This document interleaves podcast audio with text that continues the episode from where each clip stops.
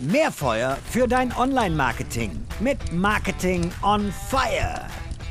Die Auswahl der richtigen Marketingmaßnahme ist wie das Platzieren eines Schachzugs. Strategisch, präzise und mit dem Ziel, den Markt zu erobern. Das hat der gute, geschätzte David Ogilvy gesagt. Liebe Hörerinnen, liebe Hörer, ich bin Robin Heinzel, Mitgründer und Geschäftsführer der Online-Marketing-Agentur Morefire. Bei mir ist heute Desiree, unsere Head of Strategy. Von Desiree erfährst du, wie du mit einer einfachen Matrix die richtigen Kanäle für die Erreichung deiner Marketingziele auswählst. So, liebe Desiree, schön, dass du da bist und dir die Zeit nimmst.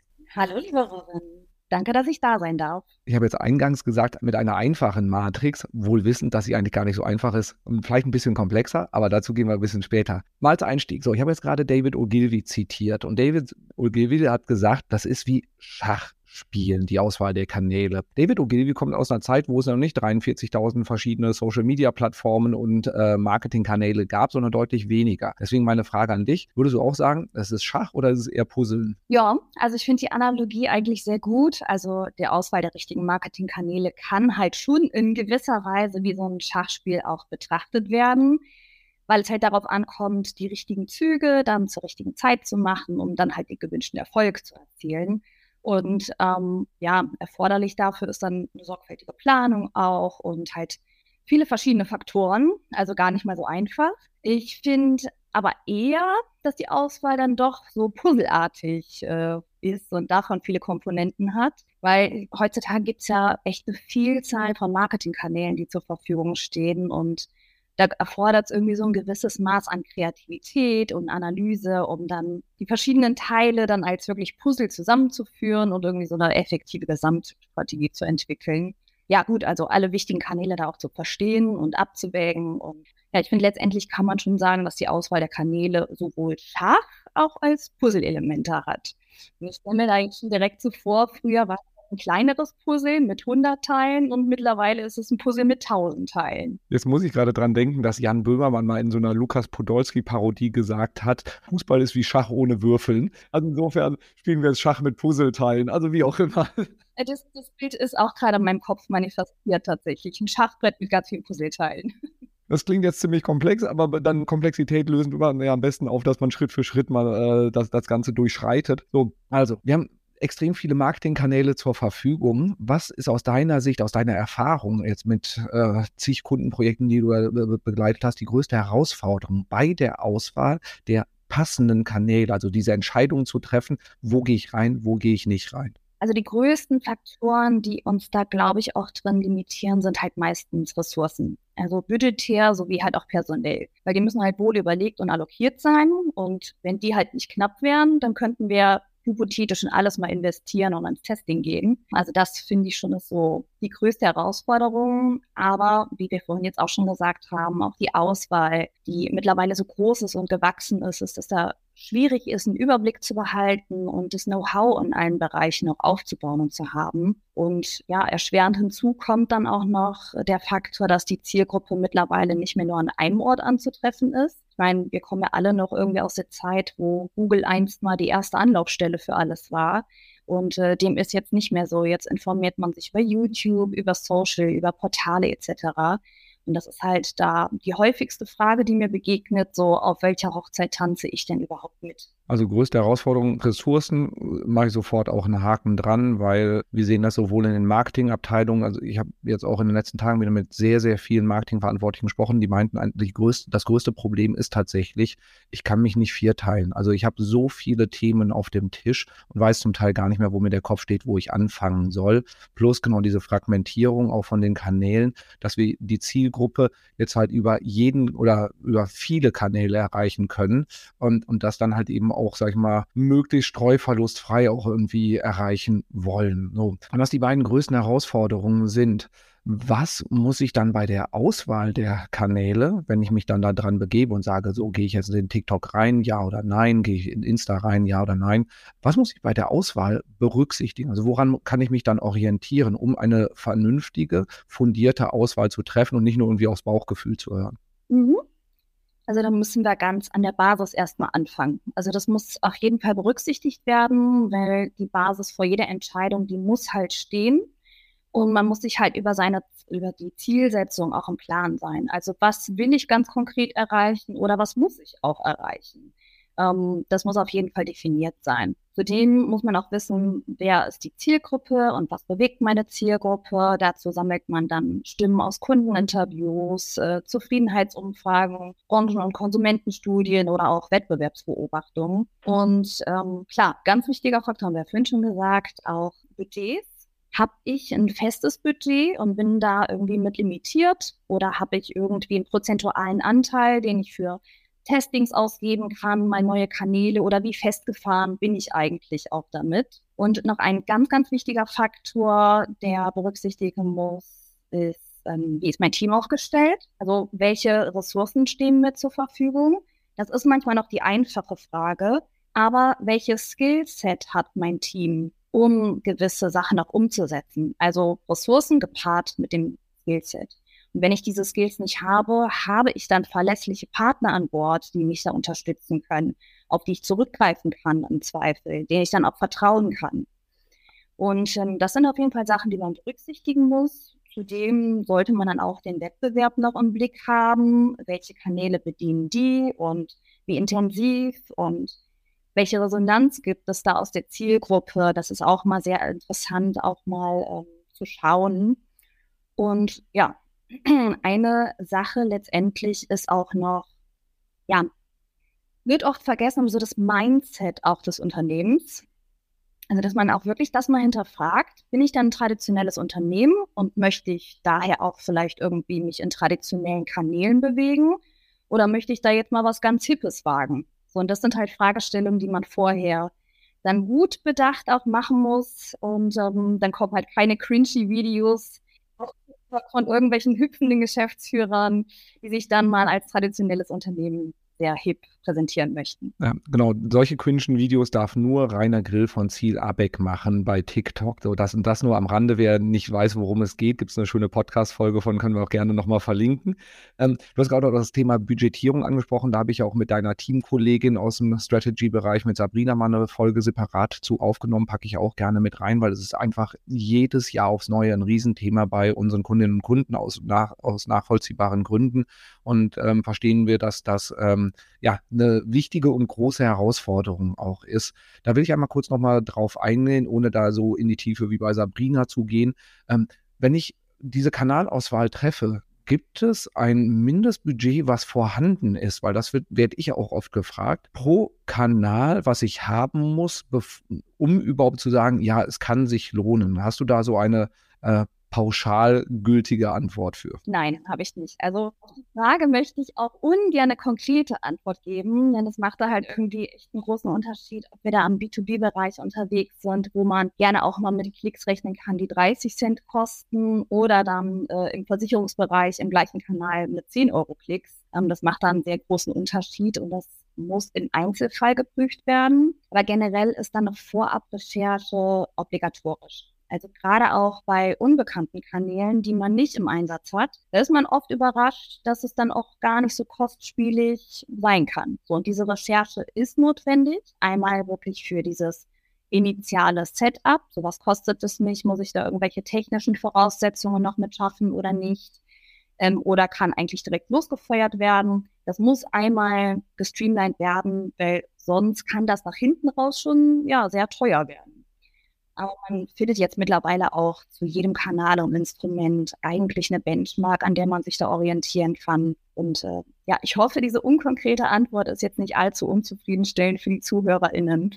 Also ich bin damit äh, völlig zufrieden, weil ich auch nicht damit gerechnet habe, dass du mir jetzt da die äh, nackte Zahl hinschmeißen nach so 2000 Euro Punkt. Nee, es ist äh, tatsächlich ja sehr, sehr kanalspezifisch, wenn wir Klickpreise von 20 Euro haben, was bei, bei LinkedIn Ads ja auch mal schnell passieren kann und du hast ein Budget von 1000 Euro, dann weißt du, dass du 50 Klicks bekommst. Das ist halt ziemlich wenig, um irgendwie einen Kanal kennenzulernen, wohingegen du bei TikTok halt mit deutlich weniger Klickpreisen, deutlich geringeren Klickpreisen rechnen kannst, sodass man da halt eben das kanalspezifisch machen sollte und vor allem dann sich immer das Know-how reinholen, um eine vernünftige Einschätzung zu haben. Macht die Planung, wie du sie gemacht hast, auch Sinn? So bleiben wir beim Thema Planung. Wie komplex sollte ich das ganze Thema angehen? Also muss ich da, äh, ich weiß, dass so die Branchenkolleginnen aus dem Bereich Mediaplanung, die haben da riesen Tools für, die haben da hochkomplexe ähm, Tools, die halt auch äh, große Mediapläne abbilden können. Brauche ich sowas oder kann ich auch mir einfach ein Excel-Sheet nehmen? Ja, also ich sag mal, wenn es Tools zur Mediaplanung gibt, die den eigenen Bedarf abdecken können, dann sollte man da auch gut und gerne drauf zurückgreifen. Ich persönlich habe aber jetzt auch keins gefunden, das alle Faktoren, die ich berücksichtigen möchte, da auch beinhaltet. Und das ist natürlich auch nochmal eine Frage des Budgets. Tools können auch gut und gerne mal sehr äh, teuer werden. Und ja, es gibt da eine Excel-Sheet-Lösung und die habe ich natürlich auch heute im Petto.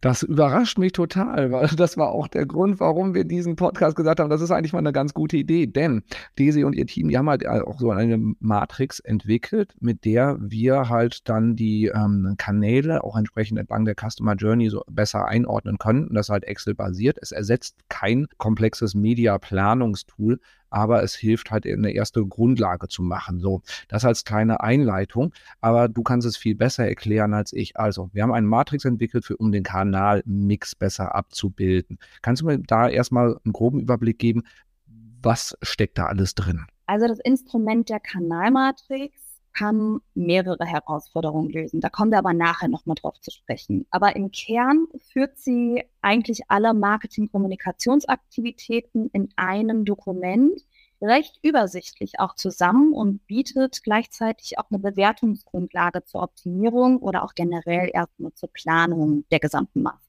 So, das ist Excel-basiert und ähm, wir können, glaube ich, auch guten Gewissens eine, äh, sag ich mal, ein, ein Dummy davon mal auch allen Hörerinnen und Hörern zur Verfügung stellen und das packen wir in die Shownotes rein, dass das runtergeladen werden kann. So, wie kann ich mir das Teil vorstellen und wie arbeite ich dann damit? Da müssen wir jetzt zwei Use Cases unterscheiden, wann die Matrix zum Einsatz kommt. Einmal in der proaktiven Phase und einmal eher reaktiv. Proaktiv würde jetzt heißen, ich kenne meine Ziele, ich kenne meine Zielgruppe, ich weiß, wie viel Budget ich habe, welche Ressourcen mir zur Verfügung stehen, wie der Wettbewerb aufgestellt ist. Ich selber stehe aber ganz am Anfang und habe noch keinen Einsatz von irgendwelchen Kommunikationskanälen und weiß auch nicht, wo ich anfangen soll und in welche Kanäle ich investieren soll. Da kann die Kanalmatrix jetzt hier eine strukturierte Hilfestellung sein. Der häufigere Fall ist aber der zweite, denn ich habe jetzt schon einen bestehenden Kommunikationskanalmix und will auf diesen Einsatz, also ich möchte diesen jetzt gerne hinterfragen und optimieren, weil ich womöglich meine Ressourcen falsch einsetze. Und das möchte ich auf den Prüfstand stellen und das wäre jetzt der zweite dem Kontext, ich gehe auch davon aus, in den meisten Fällen, ne, die im Unternehmen starten im Marketing nicht bei Null, haben wir schon einen bestehenden Marketing-Mix. Wir wissen, wie viel Budget wir in welchen Kanal jetzt im letzten Jahr investiert haben, beziehungsweise geplant haben.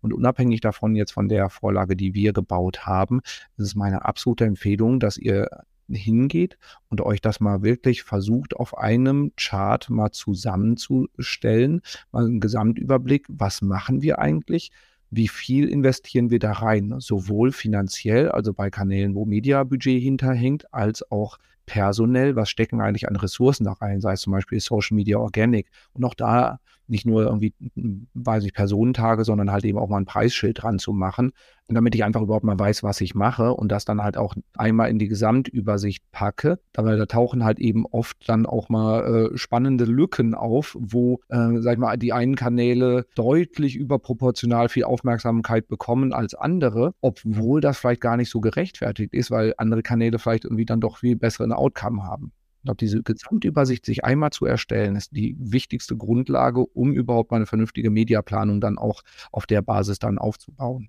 Robin, du bist eine richtige Überleitungsmaschine. dann mach du einfach mal weiter.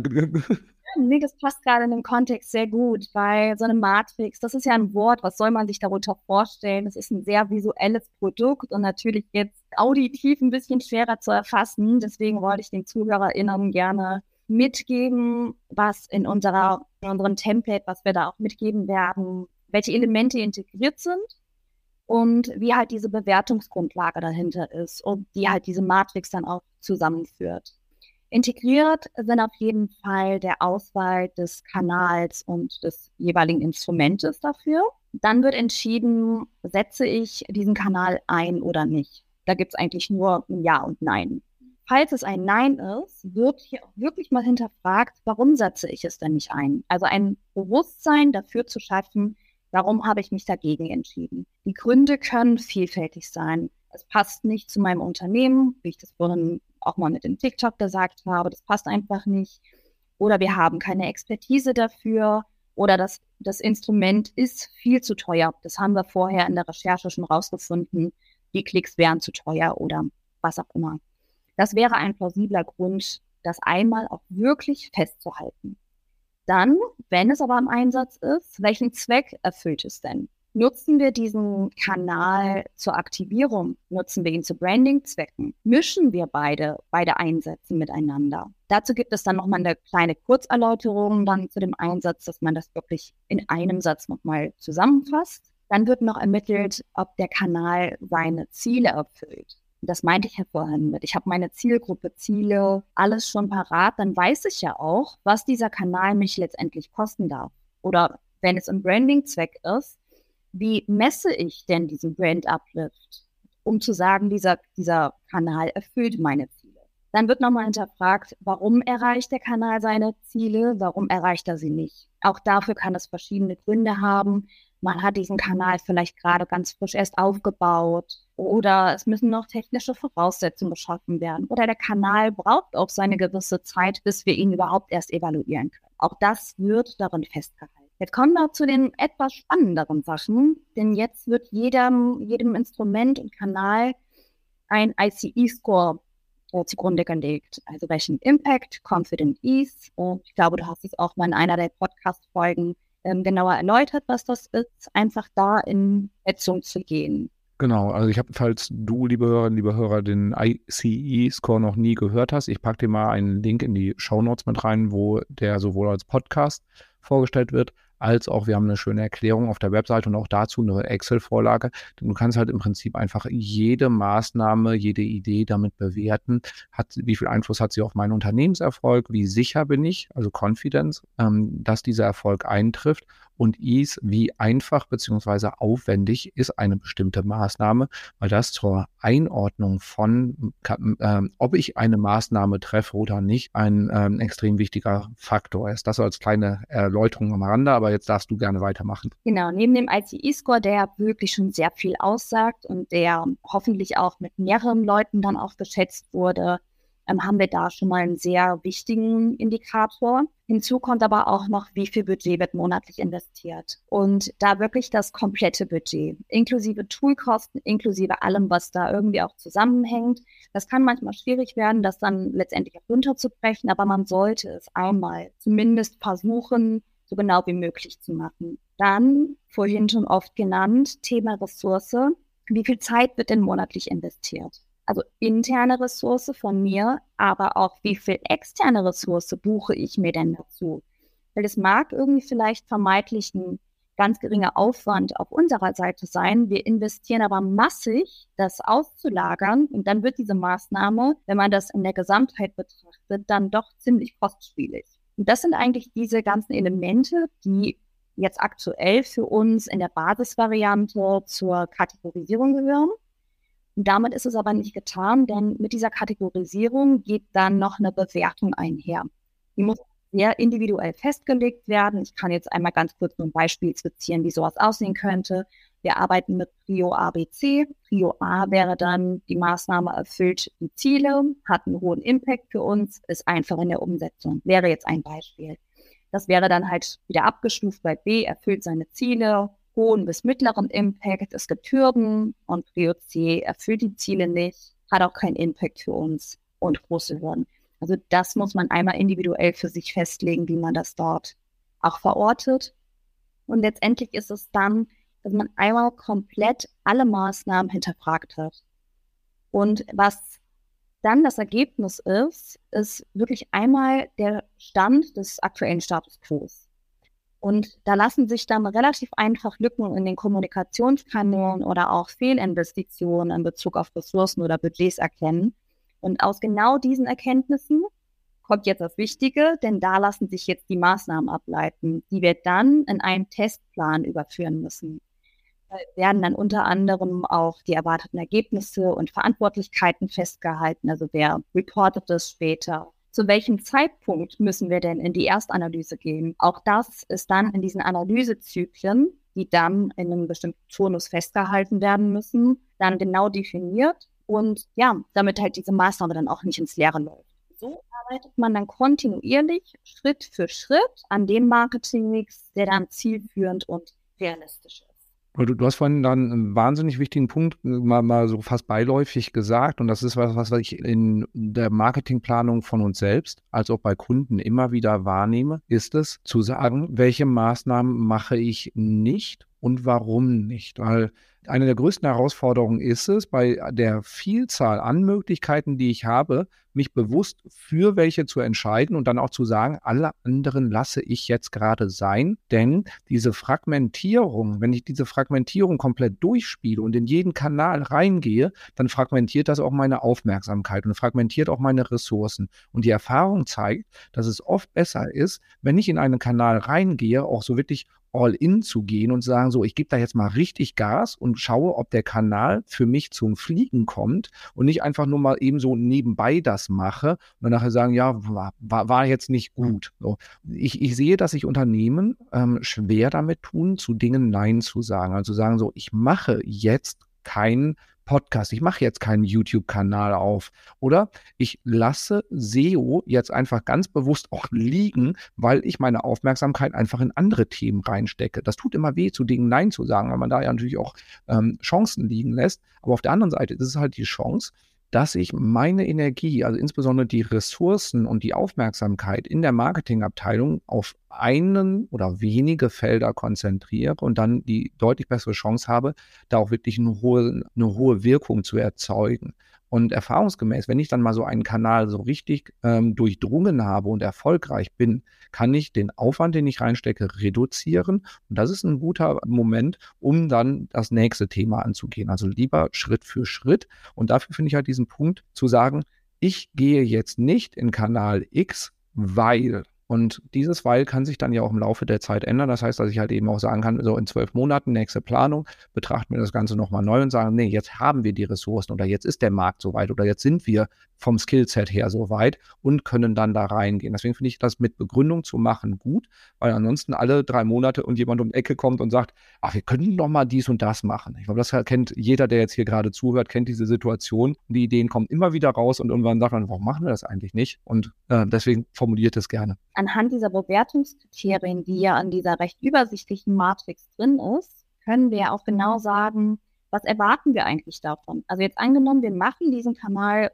nicht, weil wir keine Expertise haben. Wissen wir, haben aber nach hinten raus zum Beispiel einen sehr hohen ICE-Score, ähm, könnten das mit relativ wenig Ressourceneinsatz machen. Heißt, diese Maßnahme kommt dann in diesen, in diesen Testplan, den ich schon erwähnt habe, in diese Maßnahmenplanung, würde relativ schnell nachrücken, sobald wir halt aus dieser Analysephase von verschiedenen Kategorien oder Kanälen dann sagen, hm, dann müssen wir das jetzt mal zurückfahren. Also was ist die Konsequenz? Dann können wir andere Sachen in den Testlauf wieder mit einnehmen. Und wie du es gerade sagtest, insbesondere für Menschen, die sehr, ja, mit Herzblut in dieser Branche auch sind, da fällt es halt super schwer, die Finger mal still zu halten. Ähm, wir, wir zwei sind von dem gleichen Schlag. Wir lassen ja. Ist es halt wirklich genau wichtig, dann zu sagen, nein, aus Gründen. Mhm. Ja, Ideen mangelt es, glaube ich, niemandem von uns. Und ähm, es, gibt, es gibt einfach zu viele Möglichkeiten und dementsprechend äh, sollten wir uns da sehr, sehr stark fokussieren. Und ich habe es ja auch gerade angedeutet, so wenn wir äh, heute sagen, wir wollen einen bestimmten Kanal nicht angehen, weil wir gerade nicht die zeitlichen Ressourcen haben, weil wir gerade einen Relaunch machen und da den, die komplette Aufmerksamkeit reinstecken, wie auch immer, es gibt eine Begründung. Wie oft passe ich denn so einen Plan an? Was ist denn deine Empfehlung? Wie oft sollte ich das Ding rausholen und nochmal komplett hinterfragen? Also diese erste Initialphase, alles zusammenzutragen und zu bewerten, das geht schon echt in die Zeit. Also das, das braucht schon. Heißt, wenn wir es einmal stehen haben, danach damit zu arbeiten, ist relativ einfach. Ich habe vorhin von diesen Testplanen und Maßnahmezyklen gesprochen. Die sollte man sich vielleicht monatlich, alle zwei Monate, es kommt da auch immer noch so ein bisschen auch auf die Branche drauf an ähm, und wie schnell Ergebnisse generiert werden können. Das sollte man aber regelmäßig machen. Das sind aber eher kleinere Arbeitspakete. Diese Gesamtmatrix oder diesen Gesamtmix sich einmal anzuschauen, empfehle ich schon mindestens einmal im Jahr zu machen. Optimal wäre zweimal im Jahr. Ist aber halt die Frage, wie viel Maßnahmen hat man damit integriert oder nicht. Aber einmal im Jahr würde ich tatsächlich empfehlen. Finde äh, genau, regelmäßig einfach draufschauen. Ähm, manchmal ändert sich auch irgendwas oder man startet ein Projekt, was man eigentlich nicht starten wollte, weil irg irgendjemand dann doch die Idee rübergeschmissen hat. Also insofern regelmäßig draufschauen und so ähm, dann mindestens einmal im Jahr. Wir machen zum Beispiel bei Morefire in unserem internen Marketing machen wir tertialsweise, also dreimal im Jahr, packen wir die Planungen an und packen auch immer wieder Themen auf die Agenda, wo wir sagen, so haben wir jetzt zwei Tertiale schon gesagt, machen wir nicht. Aus gutem Grund machen wir auch im nächsten Tertial nicht so viel Bock wir auch alle drauf hätten, aber wir müssen halt eben auch einfach mit unseren Ressourcen haushalten. Das tut jedes Mal weh. Und ab und zu fangen wir dann trotzdem an und sagen, ja komm, wir probieren es jetzt doch aus und nachher bereuen wir es auch, weil wir einfach sagen, das reißt wieder so eine Lücke bei anderen Themen, weil uns einfach die Ressourcen fehlen, die Aufmerksamkeit fehlt. Also insofern kann das auch dazu führen, dass man Sachen startet und auch nach einer kurzen Zeit wieder stoppt, weil wir sagt, so, wir kriegen nicht die Aufmerksamkeit drauf, die man braucht. Also insofern das auch als sage ich mal, fließenden, laufenden Prozess sehen und da auch nicht zu stolz sein, zu sagen, haben wir so entschieden, war trotzdem doof. Wenn jetzt die Hörerinnen und Hörer sagen, klingt spannend, diese Matrix, also will ich zum Download haben, ja, packen wir einfach auf die Seite get.more-fire.com slash Kanal-Matrix, also da könnt ihr euch einfach so eine Mustervorlage, wie das grob aussehen kann, runterladen. Das ist explizit nicht super im Detail ausgearbeitet, denn wie du es schon geschildert hast, das ist bei jedem Unternehmen komplett anders. Selbst bei Unternehmen, die äh, in der gleichen Branche, gleiche Größe wären, würde das Ding komplett anders aussehen, weil der Status quo in jedem Unternehmen, die Ressourcenlage, das äh, Skillset, das Budget anders ist. Also das einfach nur als Orientierung nehmen gerne auch als Orientierung und dann nochmal so, wo Desi beschreibt, wie man damit arbeitet, was da drin ist, das einfach dann nochmal hören und sich das Ding anschauen. Das hilft sehr.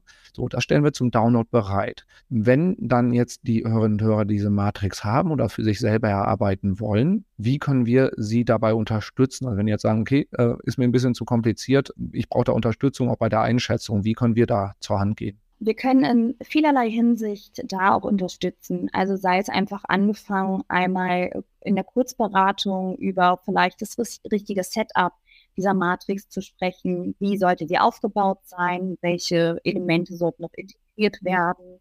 Dass man das als Template vielleicht einmal zusammen aufsetzt. Wir können aber auch hingehen und mit einem Workshop-Charakter arbeiten, um wirklich dieses kontinuierliche Arbeiten, wie bewerte ich die Sachen richtig, da wirklich das Marketing-Team einmal zu schulen, das können wir machen. Oder wir können auch, sag ich mal, eine komplette Umsetzung und Einschätzung, natürlich immer in Zusammenarbeit, weil wir können nicht überall hinter die Kulissen gucken, insbesondere auch interne Ressourcen. Also wir können von, von bis, von der kleinen Anpassung des Templates bis hin zur Umsetzung. Ja, wir, hatten jetzt auch vor kurzem wieder die Situation mit einem Kunden und die haben gesagt, so, wir haben wahnsinnig viele Sachen, die wir jetzt schon machen. Wir haben einige Sachen, die wir auf den Prüfstand stellen wollen. Ähm, wie, wie, wie gehen wir da jetzt vor? Und dann haben wir genau diese Schritte auch gemacht. Also erstmal ICE-Score-Bewertung gemacht. Wir haben erstmal alles gesammelt, was die an Ideen haben, alles, was sie gemacht haben, auch in der Vergangenheit und was sie jetzt geplant haben, haben das dann bewertet, haben, haben Budgets da dran gehangen und dann daraus diese Matrix auch abgeleitet. Das ist ein sehr großes Unterfangen, aber es hilft, dass anschließend viel konzentrierter auf Ziele hingearbeitet werden kann. Das ist auch das, was du eingangs gesagt hast. Du musst deine Ziele halt auch klar haben. Was möchte ich denn eigentlich erreichen? Muss ich jetzt Umsatz steigern? Will ich den Umsatz mit Bestandskunden erhöhen? Will ich Neukunden gewinnen? Will ich Kundenbindung betreiben? Also diese Ziele sich auch einfach mal klar machen und dann zu schauen, mit welchen Kanälen kann ich eigentlich auch diese Ziele erreichen. Also, wenn du da, liebe Hörerinnen, liebe Hörer, Unterstützung brauchst, sag einfach Bescheid, machen wir sehr gerne. Ansonsten stellen wir dir die Matrix zur Verfügung, sodass du das dann Schritt für Schritt selber angehen kannst. Genau, da will ich eine ganz kurze Anmerkung, weil ich habe das jetzt relativ vereinfacht hier, äh, damit, damit auch gut folgen kann, ähm, relativ vereinfacht dargestellt in dem Template und auch wir bei Morfire untergliedern diese Matrix dann auch nochmal in die einzelnen Seating-to-Care-Phasen. Also lieber Hörer, lieber Hörerin, wenn du das Template dann runterlädst, ähm, dann wirst du sehen, dass es dann doch mal ein bisschen komplexer dargestellt ist, aber auch in der Handhabung genauso einfach. Kann auch rückgängig gemacht werden, indem man einfach die anderen Tabs wieder löscht. Von der Funktionalität her ist es das Gleiche. Das wollte ich nur einmal eingangs gesagt haben, weil sonst vielleicht große Verwirrung herrscht. Und ähm, vielleicht noch einen ganz, ganz kurzen Hinweis oder gar nicht mehr Hinweis, sondern einfach, ja, welche Erfahrungen wir damit gesammelt haben, auch in Zusammenarbeit mit Kunden. Das möchte ich gerne auch noch mit dir und euch auch teilen. Primär haben wir jetzt gesprochen, dass diese Matrix halt diesen Fokus schafft für den effizienten Einsatz von Budgets und Ressourcen und das alles zu allokieren. Das steht auch im Kern, das steht im Vordergrund. Was aber sehr, sehr schön ist, dass es halt diese Kommunikation innerhalb eines Marketing-Teams nochmal fördert und gegebenenfalls auch fremde Gewerke, sage ich jetzt mal, zusammenführt. Also Unternehmen, die so aufgebaut sind, wo online von offline getrennt ist, das geht mit dieser Matrix nicht, weil man muss alles zusammenführen. Und manchmal muss man auch Sales mit reinholen. Also es kann auch kommunikationsfördernd sein und halt auch so diese Teamgedanken da noch mit stärken. Und ist jetzt nicht primär, aber ist ein schöner Side-Effekt auf jeden Fall. Sehr schön. Ich fasse mal zusammen. Ähm, wie hattest du noch vorhin gesagt?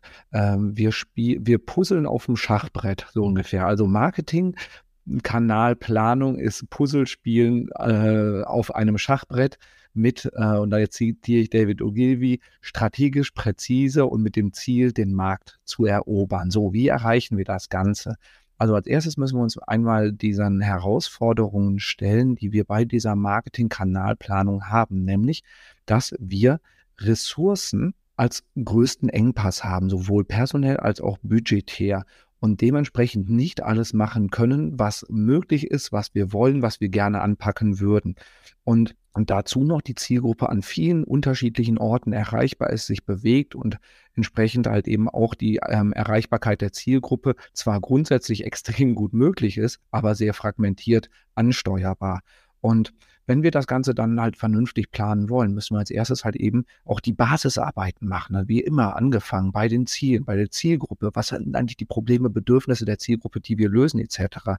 Das Ganze musst du für dich klären und dann einfach auch schauen, welches Budget habe ich zur Verfügung und wie bin ich in der Lage, dieses Budget auch zu stückeln, dass ich es nicht zu kleinteilig stückel, dass ich halt die Grundlagen gut mit abdecke und auch Testbudget habe für neue Ideen, neue Möglichkeiten und wie viel das dann ist. All das spielt darauf ein oder zahlt darauf ein, wie ich eigentlich meine Marketingplanung machen kann und als zusätzlichen Punkt auch noch, welches Skillset steht mir zur Verfügung. Also habe ich intern das Know-how, um die Kanäle zu bedienen oder muss ich auf externes Know-how ähm, zurückgreifen. So, wenn ich diese ganzen Basisarbeiten geklärt habe, dann ist der nächste Schritt, eine Übersicht zu erstellen. Was mache ich eigentlich jetzt alles schon? Weil das ist äh, ist bei Unternehmen auch manchmal spannend, einen Gesamtüberblick, was man in Marketing- und Vertriebsaktivitäten eigentlich macht, mit welcher Intensität, also welchen zeitlichen und finanziellen Ressourcen, gibt es ganz oft gar nicht. Und dann auch daran zu setzen, wozu mache ich das eigentlich? Also was ist eigentlich das Ziel dieser Maßnahme? Und dann auch zu klären, hat der Kanal überhaupt das Potenzial, dieses Ziel zu erreichen? Also will ich damit Awareness aufbauen? Will ich damit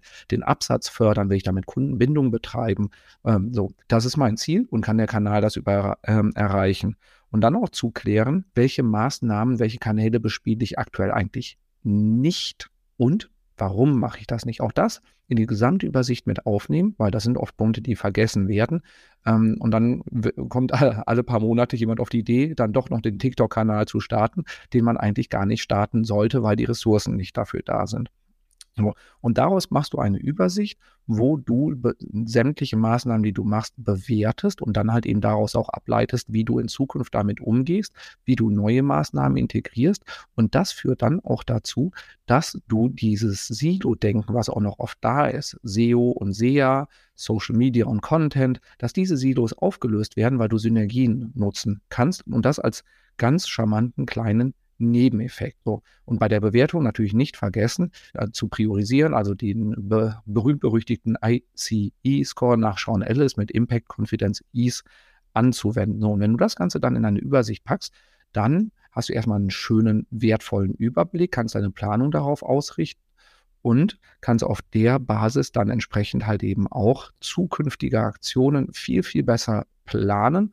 Und wichtig, diesen Plan nicht, das ist nicht set and forget, sondern pack den regelmäßig wieder an, mindestens einmal im Jahr einfach zu schauen, so was hat sich seitdem verändert und was haben wir gelernt und wie gehen wir dann damit weiter vor. Das ist meine Zusammenfassung. Desiree, was habe ich vergessen? Ich glaube, du hast alles sehr fleißig mitgeschrieben und noch wiedergegeben. Deswegen ich habe keine Ergänzung. Danke dir, Robin. Wunderbar. Also, liebe Hörerinnen, liebe Hörer, schnappt dir die Vorlage von uns und schnappt dir Desiree und ihr Team, wenn du Unterstützung bei der Umsetzung dieser Vorlage brauchst. Ich packe dir alles in die Show Notes rein und sage dir, Desiree, vielen Dank für den Input. Und dir, liebe Hörerinnen, liebe Hörer, vielen Dank für die Aufmerksamkeit. Ich freue mich darauf, wenn du auch eine positive Bewertung bei Spotify oder Apple hinterlässt und den Podcast natürlich abonnierst, damit du die nächste spannende Folge nicht verpasst. Und sage in diesem Sinne, wir hören uns nächste Woche. Bis bald. Tschüss.